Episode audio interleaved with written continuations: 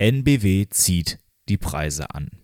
Das ist die Schlagzeile des Tages und ich muss ganz ehrlich sagen, äh, das nimmt mich gerade schon ein wenig mit. So sehr, dass ich diese neue Folge meines Podcasts herausbringe, obwohl gar nicht Montag ist. Merkt ihr selber, ich muss irgendwie fertig sein mit dieser Welt. In diesem Sinne, hallo und herzlich willkommen zur neuesten Folge unseres Podcasts. Aber gucken wir uns doch erstmal schnell an, was ist da jetzt eigentlich passiert. Nachdem NBW ja quasi die letzte Zeit das leuchtende Beispiel schlechthin für das Laden zu fairen Konditionen und zu einem immer einheitlichen Preis war, ändern sich künftig zwei von diesen zwei sehr, sehr tollen Punkten, wobei die Frage nach der Fairness natürlich irgendwie immer noch so ein bisschen subjektiv ist. Aktuell kostet das Laden mit äh, Wechselstrom bei NBW 29 Cent je Kilowattstunde und 39 Cent sind es, wenn man Gleichstrom lädt. Wohlgemerkt beides im Vielladertarif, im Standardtarif sind es jeweils 10 Cent mehr. Aber dieser Preis gilt eben nicht nur bei NBW selbst, sondern dieser Preis gilt auch bei allen Partnern, die Teil des NB äh, NBW-Ladenetzes sind. Also zum Beispiel bei EWE Go, die hier bei uns in der Region relativ stark vertreten sind, oder eben zum Beispiel bei Allego, bei E.ON, bei Aral, bei Shell, bei Fastnet und RWE und wie sie alle heißen. Überall gilt 29 Cent für AC, 39 Cent für DC. Ganz einfach, ganz unkompliziert, aber genau das ändert sich halt tatsächlich ab dem 6. Juli, also ab dem 6.7. Dann kostet das Laden per Wechselstrom mit dem Vielladertarif 39 Cent je Kilowattstunde und das DC-Laden kostet dann 49 Cent je Kilowattstunde. Allerdings nicht überall, sondern äh, nur überall, wo nicht NBW dran steht. Bei NBW selbst gibt es den Strom günstiger. Wenn ihr also an einer NBW-Säule ansteckt, zahlt ihr dann 36 Cent für Wechselstrom und 46 Cent für Gleichstrom. Ach ja, und es gibt ja auch noch äh, den Hochpreisbetreiber Ionity für 79 Cent je Kilowattstunde, aber das ist ja, glaube ich, für die meisten ohnehin nur eine Nötlösung. Naja, und für Standardtarifnutzer kostet euch äh, AC dann halt 45 Cent und DC 55 Cent je Kilowattstunde.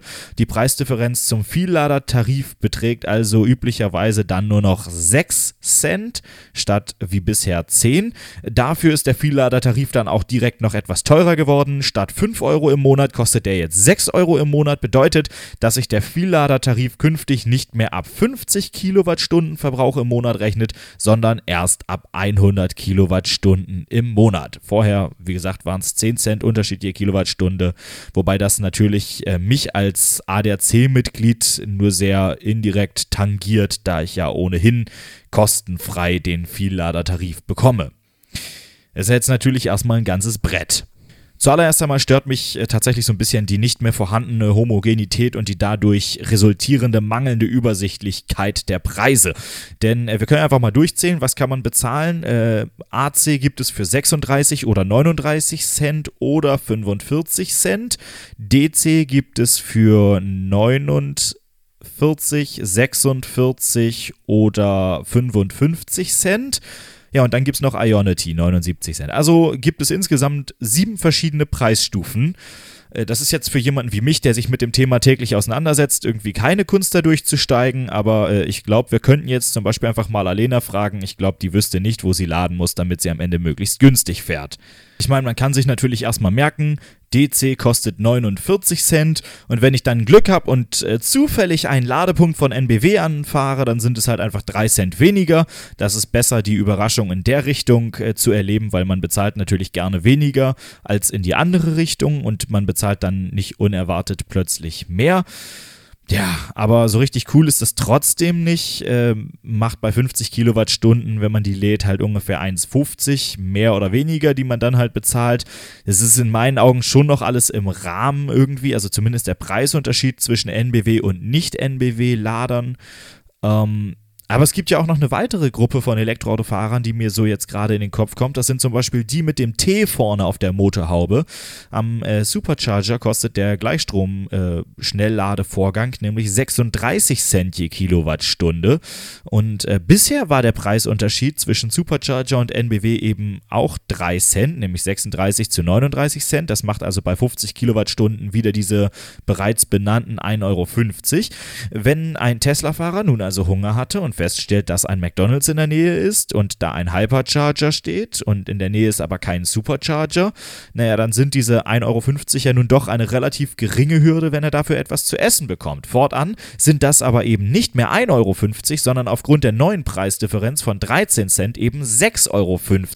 Also bezahlt er quasi 5 Euro drauf. Ähm, nur damit er lädt, wo sein Essen ist. Und äh, da könnte man sich dann schon überlegen, ob vielleicht der eine oder andere dann eben doch nur durch den McDrive durchfährt und äh, sein Essen dann eben im McDrive kauft und es dann isst, während der Autopilot ihm zum nächsten Supercharger fährt. So.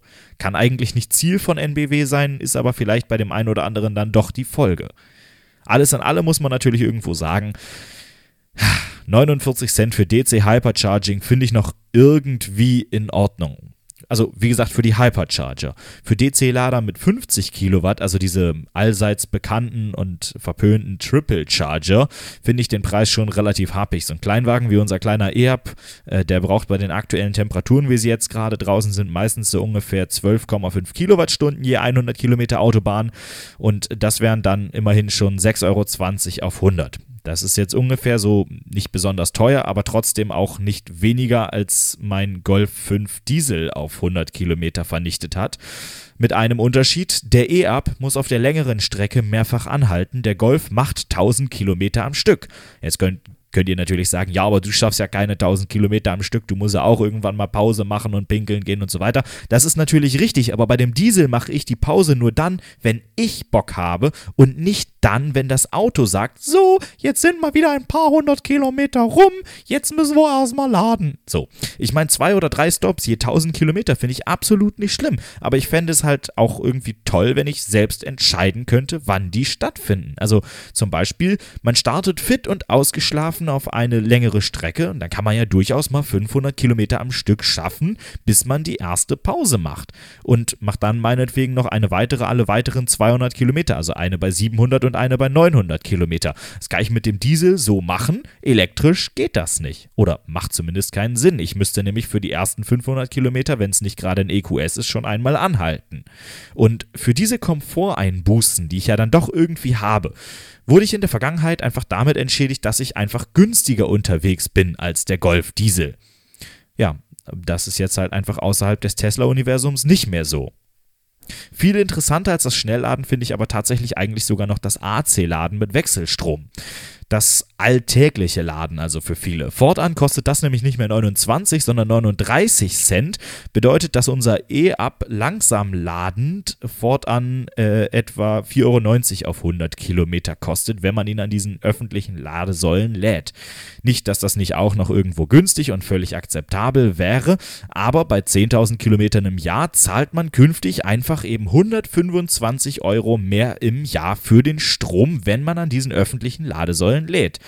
Eine Bekannte von uns hat den gleichen ab, den wir eben elektrisch fahren, den hat sie als Benziner und die fährt so zwischen 4,2 und 4,5 Litern auf 100, wobei sie als jemand, der selten innerstädtisch unterwegs ist, vielleicht noch ein bisschen sparsamer unterwegs ist als der Durchschnitt, aber nichtsdestotrotz, Stand heute kostet Benzin hier an der Tankstelle nebenan 1,45 Euro, macht also etwa 6 Euro für Sprit und ja, das sind dann natürlich noch 1,10 Euro mehr auf 100 und die Benzinpreise haben aktuell noch eine Tendenz nach oben, aber so diese richtig fette Ersparnis finde ich da jetzt einfach irgendwie nicht. Die sehe ich da tatsächlich einfach nicht.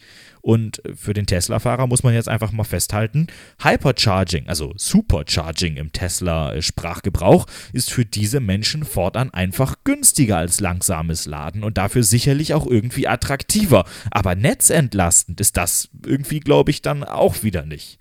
Jetzt ist natürlich noch die Frage, wie sieht das mit den ganzen Hybriden aus?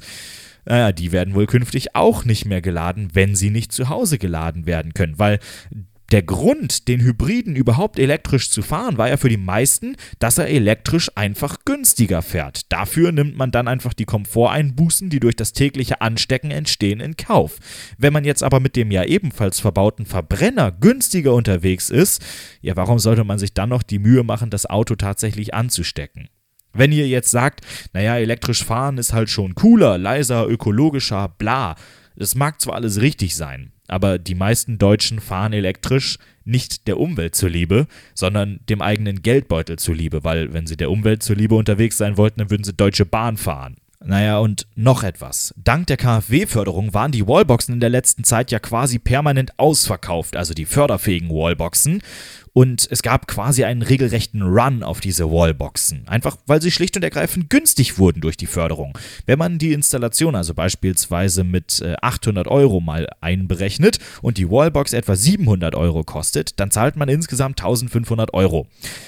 Davon bekommt man ja aber noch 900 Euro durch die KfW dann wieder, also liegt der Eigenanteil hier bei etwa 600 Euro.